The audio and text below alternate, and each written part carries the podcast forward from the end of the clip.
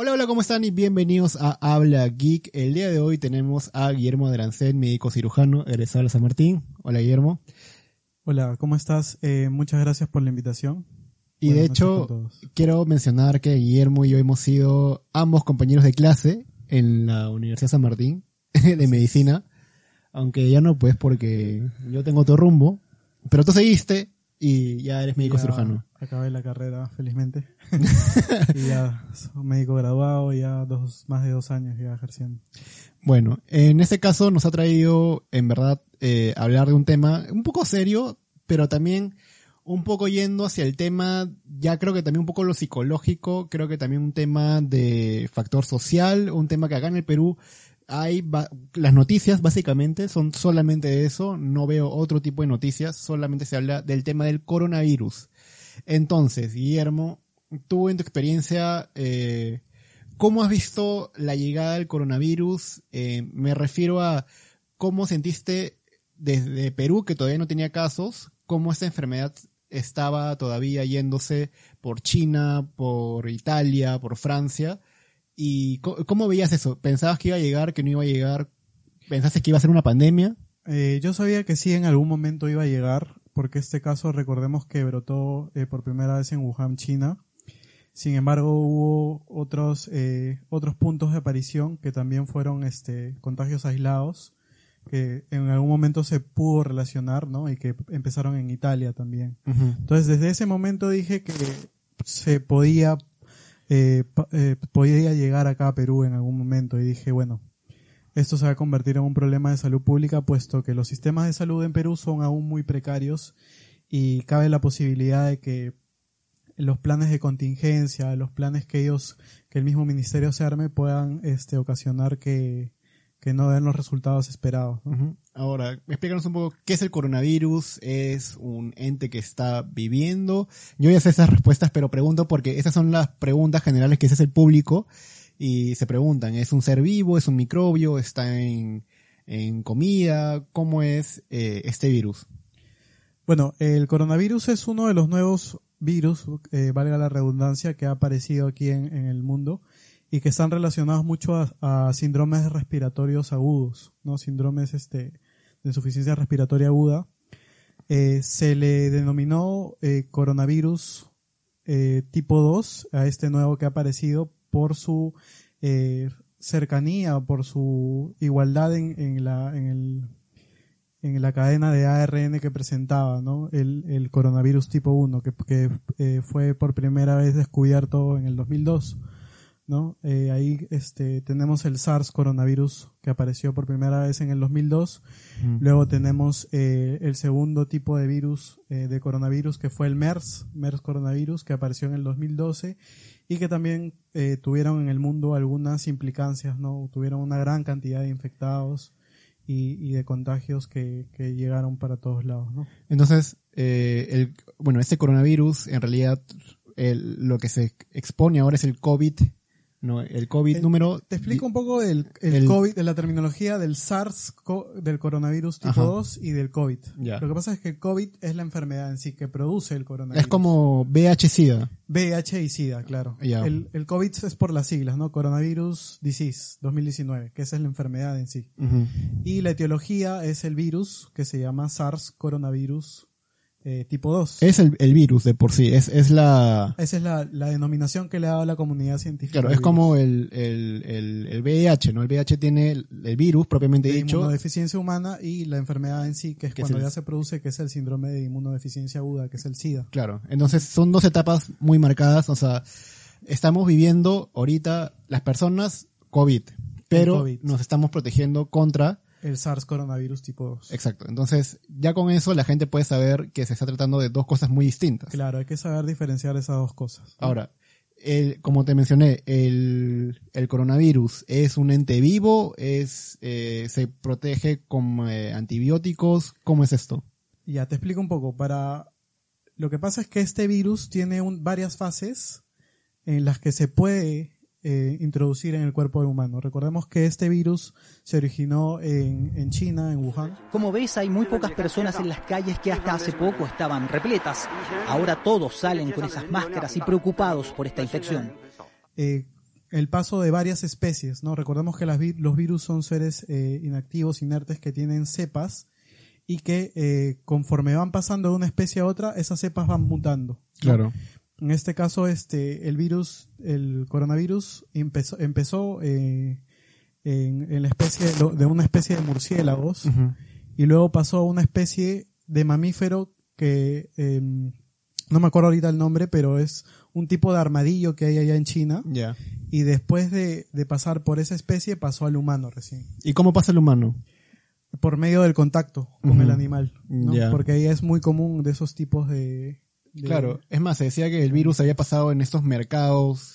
Exacto. Como estos mercados, es como mercado Santanito, una cosa así. Exacto, y lo que pasa ahí es que mucho ahí en China se, se cree mucho en la medicina tradicional, en la medicina oriental. Entonces, los médicos allá recomiendan el consumo de, de animales silvestres, Claro. sean no, murciélagos, sea lagartos, serpientes incluso. ¿no? Entonces, ellos están muy acostumbrados a comer eso porque creen que con eso tienen mayores nutrientes, mayores oli- oligoelementos, vitaminas, Y, etc. o sea, si yo voy a China y me ofrecen eso y lo como, ¿tengo automáticamente el virus? No, no necesariamente, porque el, el- la, el contagio de este Ajá. virus se produce por medio de contacto humano, ahora, actualmente, ¿no? Se ha descubierto que el, el- lo que lo produce son gotículas que salen al estornudar o toser, Claro. ¿no? De, de persona a persona. Ahora, justo hoy, el día de hoy había una artista, no recuerdo cuál, cuál era su nombre, pero era mexicana, y decía que los chinitos les había pasado esto porque comían eh, perro. Es lo que les está pasando a los chinitos por andarse comiendo a los perritos. Se comen a los perritos. Sí, se comen a las ratas. Estás loco, ¿cómo se van a comer eso? Bueno, Decían, eso les pasa por haber comido eso y por tanto ahora tienen el coronavirus. ¿Eso es falso o eso es verdad? Todavía no se reporta ese tipo de contagio por vía gastrointestinal. Lo que sí está, estamos viendo, se, se estuvo estudiando es que estos mamíferos pudieron haber estornudado, pudieron haber eh, hecho este, una especie de tos que produjo la, la expulsión de, lo- de los virus hacia el humano. Y ahí fue donde se eh, mutó la cepa. ¿no? Claro. Ahora también, ot- otra cosa que también es importante decir es que el virus es, necesita de un huésped. Así es. Entonces, para que se pueda replicar, necesita eh, de entrar en un ente vivo, ya sea un mamífero o sea ya una persona, bueno, Ajá. mamífero persona, para poder reproducirse y que también pueda producir la enfermedad, ¿no? Así es. Ahora, justo estábamos viendo unos casos que decían que eran casos asintomáticos. ¿Cómo pasa eso? O sea, ¿qué quiere decir? Que si una persona se contacta, se contacta con una persona que tiene coronavirus, puede ser portador, pero no desarro- desarrollar la enfermedad. Desarrollar la enfermedad. Así es. Eh, se ha visto que este virus tiene varios periodos. Y el porcentaje de asintomáticos es eh, más o menos puede alcanzar hasta el 80% en la primera semana de la persona portadora del virus. Ya. No, a partir de, eso se puede ir desarrollando ya la- las fases sintomáticas, las fatigas, algunos han presentado mialgias, ¿no? Que son síntomas que se han presentado. Ahora, eh, ¿cómo ha pasado de que de China se haya ido a Italia, Italia haya tenido varios casos, por no decir miles de casos, y se ha ido por toda Europa, pero ¿por qué Italia? Irán sí puedo comprenderlo porque Irán es un, es, bueno, su medicina eh, está básicamente no es tan desarrollada, no, más que nada los centros, los centros de, de atención de medicina no son tan desarrollados. Pero ¿por qué ocurre esto en Italia? Que supuestamente es un país que, bueno, pertenece a la Unión Europea, está con todos los protocolos y, y es, este, digamos, un- un- de un nivel económico mayor que, que, que, que bueno, pe- que Perú, que Latinoamérica, ¿no? Claro, fueron casos, en este caso fueron casos asintomáticos, ahí, ahí hay que tomar en cuenta que los casos asintomáticos fueron los que se trasladaron por vía aérea hacia, hacia Europa y llegaron justamente a Italia. Entonces ahí se produjo un, un primer caso, ¿no? Una primera infección que, que justamente fue la que inició todo allá. Ahora, con esto de, bueno, de Europa, ¿por qué? Ahora, ¿quiénes son los pacientes de riesgo acá? Eh, los pacientes de riesgo son eh, aquellos, por ejemplo, el grupo etario adultos mayores. ¿no? ¿Adultos de qué edad? ma- mayores de 60 años, adultos mayores, eh, personas con problemas en el corazón, hipertensos, problemas cardiovasculares, obesidad, eh, diabetes, inmunodeprimidos, cáncer, ¿no? El VIH también se relaciona. EPOC, fue pacientes fumadores. Ahora, ¿y, ¿y por qué, por ejemplo, la diabetes, la hipertensión, está relacionada con una baja de defensas? Lo que pasa es que son enfermedades sistémicas que atacan a todo el cuerpo. Entonces, eh, incluyen también una deficiencia del sistema inmunológico, por lo, por lo que los hace más susceptibles a estas personas. Entonces, claro, en Europa las personas, eh, o sea, son de mayoría, eh, su grupo etario, Grupo es es- es mayores de edad. sí. Entonces, Adultos mayores. sumado con otra enfermedad genera comorbilidad y por tanto más riesgo de poder fallecer. de más, sí, más riesgo de mortalidad. Nos recordemos que este virus tiene un porcentaje de, de aproximado del 1 al 2% de mortalidad, no que ahora eh, al parecer está yendo en aumento, no conforme a los a la cantidad de casos que se están presentando a lo largo. ¿Y qué, qué diferencia hay cuando dicen alta morbilidad y baja mortalidad? ¿Qué significa eso? Ah, ya, morbilidad es la capacidad de una de generar enfermedad Ya. y la mortalidad es que la capacidad de la enfermedad que tiene para poder este generar la muerte de una persona. ¿Cuánto se ha detectado que este virus puede transmitir a otras personas? La transmisión directa, bueno, depende mucho de cómo sea, ¿no? Porque recordemos que este virus eh, se transmite por medio de las gotículas que ya te había dicho, que puede ser por medio de la tos o por medio de, de un estornudo, y que tiene una alcance, una llegada hacia la otra persona de un metro. Entonces, eh, exactamente los, los porcentajes del R1 los tengo, pero Me parece que es Sí. este 2.5, o sea, 2.5, ¿no? o sea, que una persona contagia a dos A dos, y pers- dos personas y media, ¿no? Claro. Sí.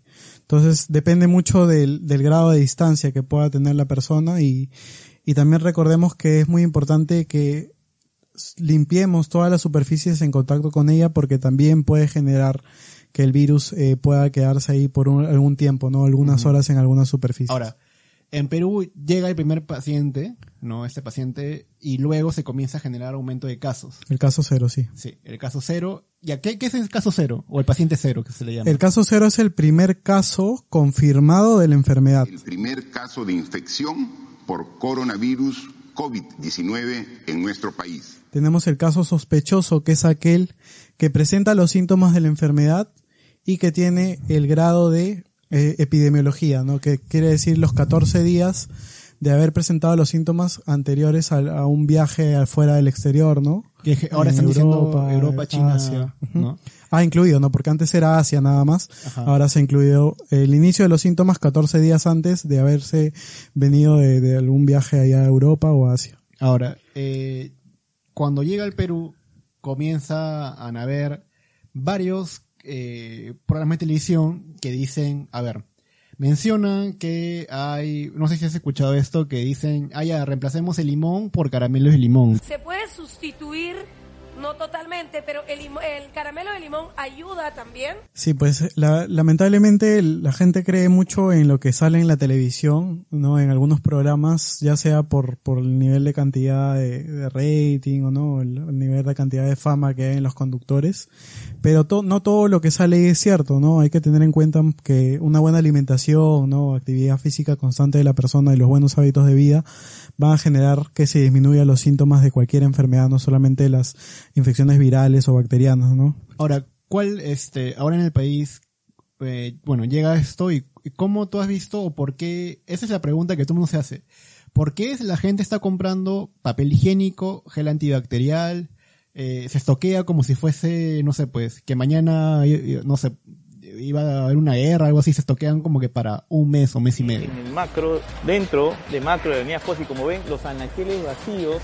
Yo creo que se ha generado una histeria colectiva innecesaria, puesto que las mascarillas son útiles eh, solamente para personas que tienen síntomas de alguna enfermedad respiratoria, ya sea alta o baja, y que puedan generar un riesgo de contagio a las personas que están a su alrededor. Eso justo estábamos hablando antes de, ya, primer mito.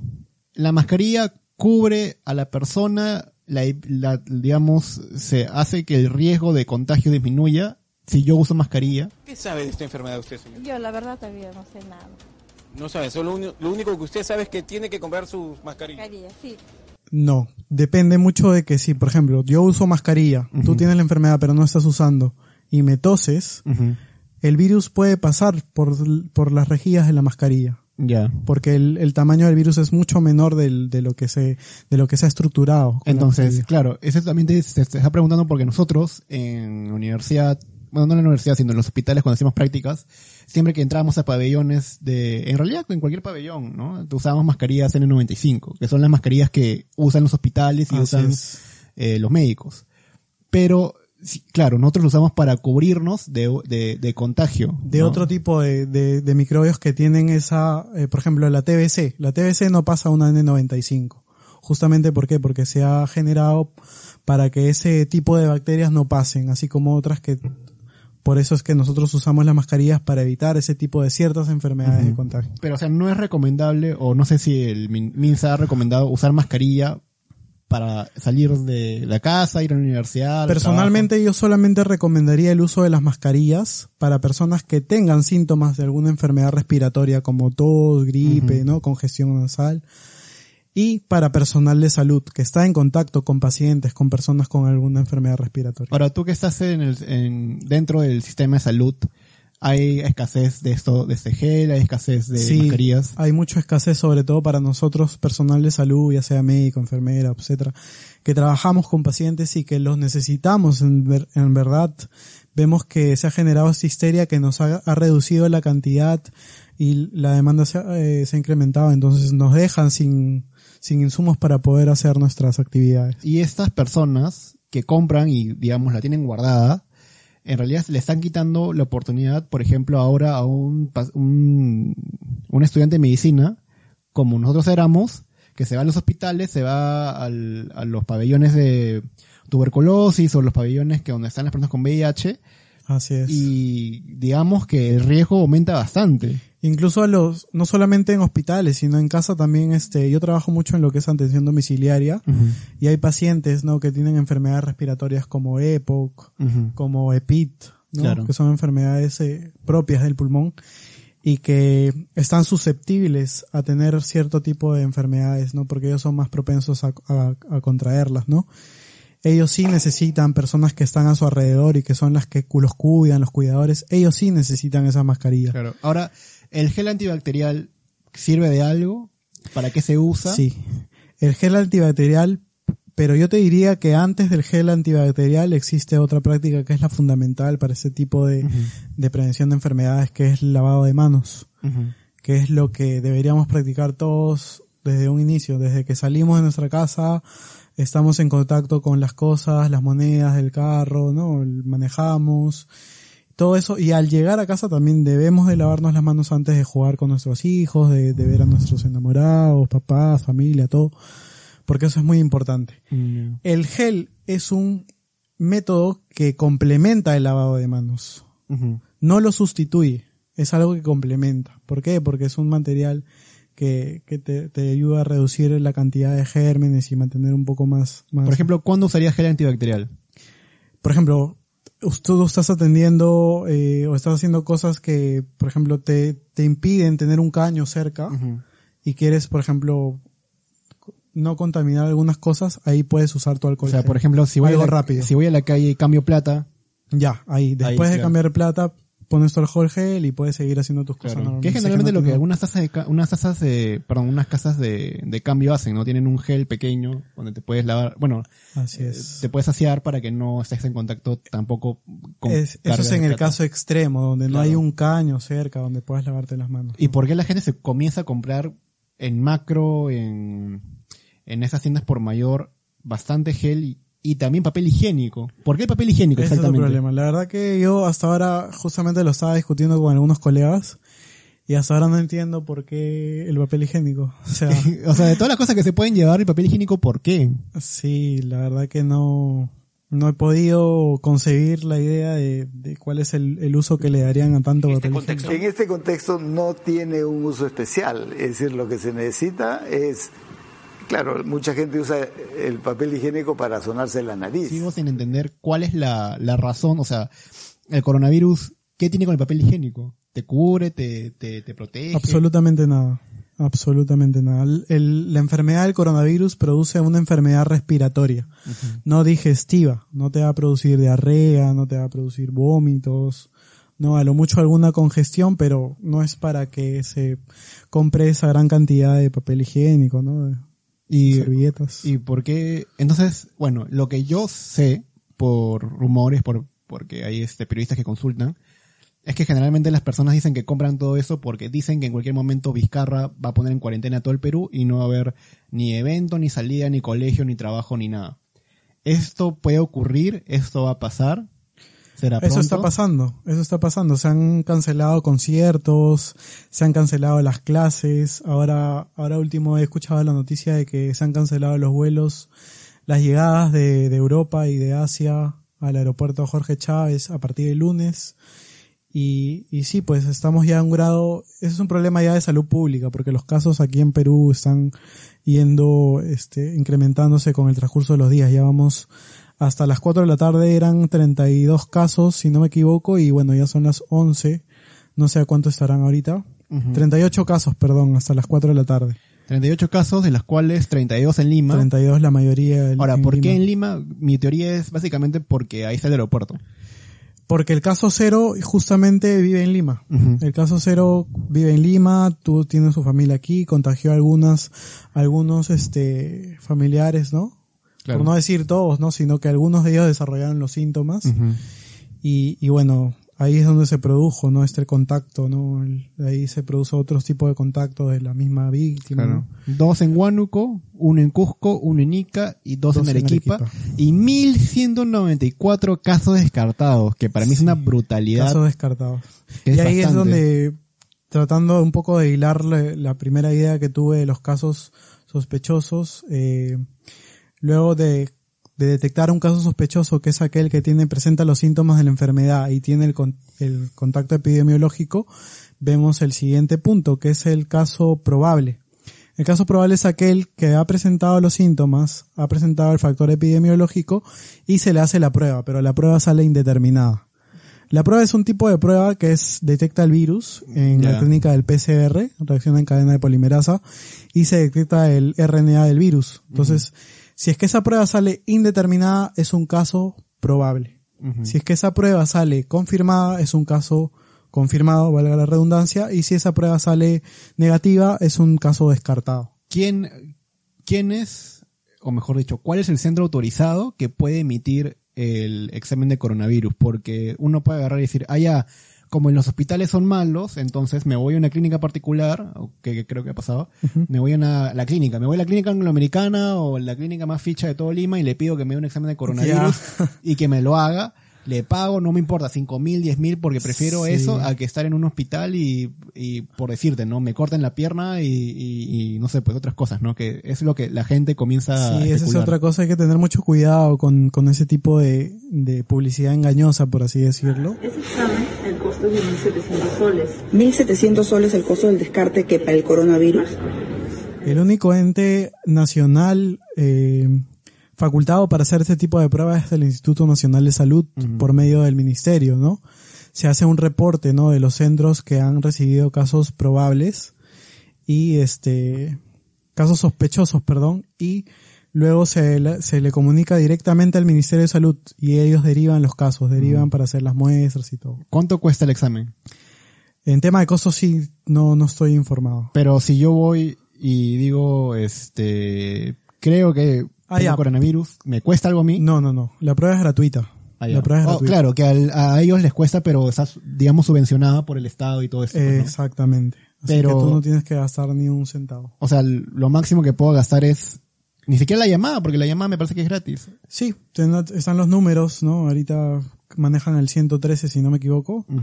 Ahí pueden solamente llamadas de emergencia, por favor, porque ah, sí, porque creo que el- se han no- reportado no el- varias- pero el gran porcentaje son chivolos. bromas, ¿no? Ajá. Cosas de mal gusto, entonces no nos gustaría que, que alguna de ellas pueda interferir con alguna Claro. emergencia. Ahora, la, la pregunta que viene ahora es eh, acerca de, bueno, el coronavirus, como sabemos, eh, ha suspendido clases, ha suspendido clases también de colegio, también particulares, nacionales particulares y también de universidad. ¿Esta medida es correcta? ¿Crees que se ha debido hacer? ¿Crees que también lo que son eventos menores de 300, de 300 personas es lo correcto? Sí, yo creo que sí, porque la aglomeración de personas puede crear eh, que algunos casos sospechosos, ¿no? Que no se han identificado, puedan seguir esparciendo el virus hacia, hacia otras personas, ¿no? Yo en mi casa, mi, mi tío está acá y mi tío comienza a enfermarse. Yo llamo y ellos, ¿cómo es? El MINSA viene, hay que ir, este, a mí, me, a mí me ponen en cuarentena, a la familia entera, ¿qué es lo que pasa? Sí, primero que hay que tomar en cuenta que el periodo de incubación de la enfermedad es aproximadamente de 1 a 14 días. Y que justamente esos son los 14 días que nosotros tenemos para ver si es que anterior a esos 14 días se ha producido la visita hacia los países no eh, mencionados. Si es que ya se produce, el paciente puede ser o asintomático o presentar los síntomas al sexto, quinto, sexto o séptimo día de haber eh, producido el contagio. Paréntesis, este, esta, estos síntomas cuáles son y en qué se diferencia con una gripe normal? Ya. El tema con una gripe, el- lo- hay que recordar de que los síntomas del coronavirus son básicos, ¿no? Es tos, fiebre y dificultad respiratoria. En algunos casos puede presentar cefaleas, mialgias, malestar general, ¿no? Que son síntomas que podríamos ver de que son más o menos relacionados con una gripe, ¿no? La gripe es producida también por un, por un este agente viral, ¿no? Que es la influenza. Y a diferencia de- del coronavirus, la gripe no te produce dificultad respiratoria. Es muy raro. Tampoco te produce algunas, este, en el caso de, de que el paciente pueda sacarse un- una placa de tórax, no te produce infiltrados eh, en los pulmones. Son infiltrados que son manchitas, ¿no? En los pulmones. Por eso es que a todos los pacientes con sospecha de coronavirus se le pide un hemograma y se le pide eh, la placa de rayos X. Ahora, ¿no? esta placa de rayos X, para que tengan una idea, es básicamente ver el pulmón y ver que estas infiltraciones son como manchitas blancas, si no me equivoco. manchitas blancas que pueden ser uni o bilaterales, ¿no? Unilaterales encontrarse solamente en un hemitórax, en un pulmón o en ambos hemitórax, ¿no? Entonces, llamo al, al, al número que da el MINSA. ¿Qué es lo que pasa? Llamas y el MINSA eh, viene un médico a evaluar, un equipo médico a evaluar al paciente con sospecha del coronavirus y si es que este médico ve, ¿no? Que tiene los síntomas eh, ya establecidos de la enfermedad, lo deriva inmediatamente con todo un sistema de protección, ¿no? Ahora, se lo llevan a mi tío, suponiendo, o sea, eso es todo un caso hipotético. ¿Qué es lo que pasa con él? Le se le sale el examen y le hacen positivo. Ya. ¿Que hay un tratamiento para el coronavirus? ¿Hay una cura para esto? Eh, como toda enfermedad viral, eh, solamente se trata con sintomáticos. Todavía no se ha encontrado un tratamiento definitivo, ¿no? Como aquella que se puede, por ejemplo, encontrar en enfermedades bacterianas como una neumonía, ¿no? Que hay antibióticos, en la tuberculosis que también se maneja con un esquema antibiótico. En cambio, en caso de los virus, es este, solamente esperar, ¿no? El que se cumpla el ciclo de, de infección, del, el- de los síntomas, ¿no? Y el periodo de, de convalecencia, ¿no? Del paciente. Entonces, básicamente es estar aislado, que te den- Aislado, con sintomáticos, ¿no? Analgésicos, ¿no? Antipiréticos para bajar la fiebre. y comer y que se te pase. Claro, que tengas una buena nutrición, no dejar de comer, hidratación, que es fundamental también. Ahora, luego, luego de eso, ¿se le da de alta al paciente? Se, se le da de alta solamente siguiendo los protocolos cuando la prueba salga negativa en dos oportunidades y que en cada prueba haya una, un espacio de una semana. Entonces, igual se queda una semana en hospital. Así es, se va a quedar por lo menos los 14 días, que es el periodo de cuarentena. Se le toma la prueba y a los 7 días se le toma una prueba confirmatoria Ajá. para detectar que ya no. Sale negativo dos veces, y ya técnicamente puede dejar, ¿no? pero ya no es, ya no puede transmitir la enfermedad. Ya no puede contagiar. Ah, ok. Ya no puede, ya no puede contagiar. contagiar. Así es. Ahora, si el problema viene, o sea, claro, ya lo liberan, ¿se puede enfermar otra vez el coronavirus? Técnicamente ya no, porque el cuerpo ya ha hecho la, el sistema inmune ha hecho los anticuerpos para este virus. Es muy, es muy difícil que pueda volver, salvo que esa persona tenga comorbilidades como lo habíamos hablado antes, ¿no? Claro. Y que ahí sí el riesgo de mortalidad es un poco más alto que el, que el normalmente se había. Ah, o sea, si me infecto otra vez, hay un poco más de riesgo. Hay un poco más de riesgo en pacientes con comorbilidades, ya Ah, sea pacientes cardiópatas, no diabéticos, con cáncer. No sé, no hay ningún paciente de VIH con coronavirus, creo, ¿no? Por el visto. momento no, no hay reportados por el momento de VIH. O de TBC con coronavirus. No. Hay, me, me parece que hay pacientes eh, adultos mayores y hay este hipertensos. Claro, que son, de- que son las enfermedades más prevalentes, ¿no? Que las que, la- de las que en verdad nos debemos de cuidar todos nosotros, ¿no? Claro, que en realidad eso afecta más que el coronavirus. Afecta más, ¿no? Recordando de que ahora las enfermedades no transmisibles son las más importantes de las que nosotros debemos de cuidar. Hipertensión, diabetes, obesidad. Va a haber una vacuna, ¿cómo es? Ya, te cuento un poco. El, el tema de la vacuna es, es un proceso largo. ¿Por qué? Eh, porque una vacuna no puede estar eh, para aplicarse a una persona si es que no pasa por una serie de estudios. ¿no? Y ese estudio tiene fases. Ya. Tiene una, la fase 1, fase 2, fase 3, hasta cuatro fases donde se usan eh, muestras, ¿no? De, de las enfer- de personas enfermas, ¿no? Y se hace la aplicación de esta vacuna para poder ver cómo evoluciona. ¿no? Entonces, una vez que pase estas cuatro fases ya se puede determinar, ¿no? Establecer la vacuna para poder distribuirla para todos. ¿Y esta vacuna qué es? ¿Es un fármaco? ¿Es este es un medicamento? vacunas generalmente se trabajan con virus atenuados. ¿no? Eso, el mismo virus que te, que te infecta lo aíslan. es como que le pegas a ese virus con toda tu alma Ajá. y lo dejas ya moribundo. Ya. Y te lo, y lo ponen en una sustancia para que tu cuerpo al, al inocularlo pueda derrotarlo fácilmente, pues no, porque ya está masacrado. Y una todo. vez generas el anticuerpo, Generar cincu- es más fácil generar el anticuerpo contra el claro, virus. y ahí ya estás vacunado. Ajá. Y el tiempo más o menos que se demora para poder hacer la vacuna, más o menos se está calculando que es no menos de un año. Claro. No, un año, año y medio que podremos tener la vacuna definitiva. Ahora la gente se pregunta por qué la vacuna demora tanto, ¿no? Como te digo, es, son, son las fases que pasa un, toda vacuna, no toda vacuna. La, la- Y es más, un, un año es un año y medio es, es, es bien rápido para una vacuna. Es bien rápido, sí, pero gracias a la tecnología, no a los avances científicos se ha podido Claro. eh, conseguir ese lapso de tiempo, ¿no? Claro, porque el, el temor en verdad es de que te inyecten la vacuna y hagas la enfermedad. Ese es el, el gran temor de las empresas farmacológicas porque no le estás colocando a, a, a uno, le estás colocando, en este caso, probablemente también sea una vacuna que, que acá un año y medio todo el mundo va a querer. Así es, y eso justamente se ve más en las fases iniciales, ¿no? La 1, la 2, donde vemos cuál es el grado de eh, enfermedad que va a producir el individuo cuando se le inocule la vacuna. Ya para terminar, el, coronavi- el coronavirus, ¿tú crees de que el bueno, la expansión de este va a aumentar, va a disminuir, el Perú va a tener que decir, eh, ¿saben qué? Cerramos todo, ya nadie salga, ¿crees que va a descender? ¿Cómo, Yo cómo creo que los casos van a ir aumentando. Ahora. ¿no? Ahora eh, tenemos hasta las 4 de la tarde teníamos 38 casos y yo creo que va a ir aumentando por por el un poco el descuido, ¿no? La falta de, de medidas de medidas preventivas de algunas personas todavía. Yo sé que algunas sí las tienen, pero todavía hay gente que no y es muy fácil contagiarse, ¿no? Porque todavía hay personas que no saben qué es el virus, cómo se contagia, entonces es muy difícil poder llevar la información a todos lados. Por ese motivo, sí es este, es mi temor de que sí hay algún número de casos que vayan en aumento.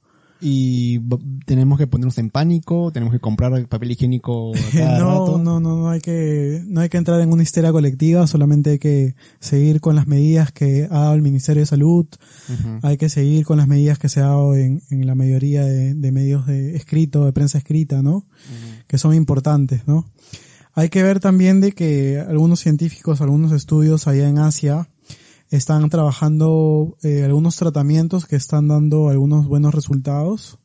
Todavía no confirmatorios, pero es que sí están dando en las muestras que ellos están trabajando, que es básicamente con cloroquina y con interferón alfa 2B, Claro. que están trabajando actualmente esos dos. Que uno no puede decir, oye, deme alfa interferón 2B acá en Perú porque... Eh, actualmente no, porque mm, con la justa ha llegado recién el virus y, y bueno, me imagino que más adelante llegarán algunas, este, llegará primero la vacuna y después ya llegará el tratamiento, ¿no? Para terminar, eh, ¿cuál es la tasa de mortalidad del coronavirus? ¿Es alta? ¿Es baja? Si me infecto me voy a morir. ¿Cómo es esto? Con respecto a los, a sus antecesores, por así decirlo, al, al SARS-CoV-1 y al, al, al MERS, es un poco alta, ¿no? Porque recordemos que el, el SARS... ¿Qué es alto? O sea, en porcentaje. En porcentaje, bueno, lo que pasa es que se ha tomado más que nada la medida de, de la tasa de mortalidad que ellos han tenido. Los casos de mortalidad. El SARS ha tenido un aproximado de eh, 800 casos y el MERS ha tenido un aproximado de 400 casos de mortalidad. Y este virus está teniendo entre los dos juntos un número mayor de, de fallecidos, ¿no? Entonces, eh, podemos verlo en un simple estudio que, por ejemplo, hizo la, el- la revista Lancet, que es un estudio de, a partir del, del- de, de, un- de los centros de control y prevención de enfermedades, donde se vio de que el número de fallecidos por día en el mundo del, a causa del, del coronavirus tipo 2 es de 56 personas por día. Ya. 56. A diferencia de otras enfermedades que van a la cabeza, como por ejemplo la TBC, que están en más de 3.000 personas de personas fallecidas por día. La hepatitis B en segundo lugar, que van más de 2.000 casos. Y la neumonía, el VIH que le siguen, que también es un número de más de 2.000 casos de muerte por día. Y comparándolo con el coronavirus es una, una cantidad de, de mortalidad menor, ¿no? Entonces Claro. no hay que alarmarnos tanto. Yo me preocuparía más por, por el control de enfermedades no transmisibles. Pero igual, este, me parece que el 80% de casos, o el aproximado de 80% de coronavirus son, eh, que son una gripe. Es un catarro, Claro. ¿no? Que va, pero, eh, se sigue su camino, ¿no? Y luego, este, Claro. Y- se autolimita y la persona sigue con su vida. Claro, ¿no? 14%, si no me equivoco, son aquellos que eh, sí necesitan una asistencia médica, pero le, como se le dice en inglés, mild, como que Sí, moderada. moderada. Y ya lo, el resto es los severos. Que generalmente los severos son aquellos que son pacientes, como tú dijiste, ¿no? Con comorbilidades, con factor de es. riesgo, ¿no? Y la mortalidad igual me parece que es, es baja de por sí. O sea, no es que del, de 100 pacientes se mueran 50 o 80. Me parece que es, es muchísimo bajo. Es Es, bajo. es Es 2%. 2%, 3%. Y ese 2%, como les he mencionado, son esos pacientes que son críticos, críticos, críticos, con otras comorbilidades de mayor edad y que, este, ya pues, tienen las defensas bajas de por sí.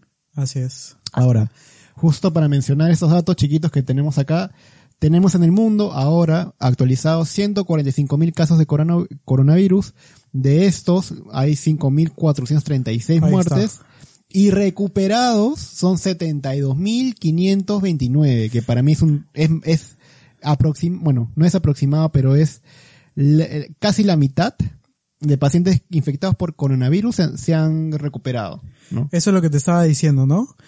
Nosotros vemos que el SARS-CoV tipo 1 había infectado a 8.000 personas y la mortalidad fue de más de 700 personas. Ujú. El MERS, eso del SARS-CoV-1 fue en un año, en el 2002. El MERS apareció en el 2012 y el MERS infectó a un promedio de 2.000 personas, de las cuales solamente hubo una mortalidad de 800. Claro. ¿Ya? Y eso fue el 2012 y todas esas cifras se produjeron en 7 años. Y este core, el, el COV2, ya va a ciento, más de 140 mil casos y- de infección de personas infectadas y 5 mil muertes en dos meses. Claro. Entonces, más que nada, la alarma se da por eso, porque hay una mayor cantidad, una mayor cantidad de muertes que el SARS y el SARS-CoV-1 y el MERS juntos. Claro, y de Entonces, hecho, es- eso sí. es por la alarma, esa es la Y, alarma. y de que hecho, esto se encuentra básicamente en China, Italia, Irán y algunos países de Europa, ¿no? Así es. Acá todavía no ha habido, bueno, no sé, creo que todavía no, el primer paciente fallecido por coronavirus Hasta el momento no tengo conocimiento de, de algún paciente Había fallecido. este padre que había que decían de que está había- en estado crítico, sí, está en, en una unidad de, de cuidados intensivos. Sin embargo, todavía no se reporta la muerte. Al momento de este video todavía no hay pacientes No hay fallecidos, pacientes fallecidos. eh, por coronavirus en el Perú. No. Lo cual sí ya eh, entra en el tema político, el tema social, el tema del país, del tema de la coyuntura de salud pública. Ya es- esto se convierte en un tema de salud pública.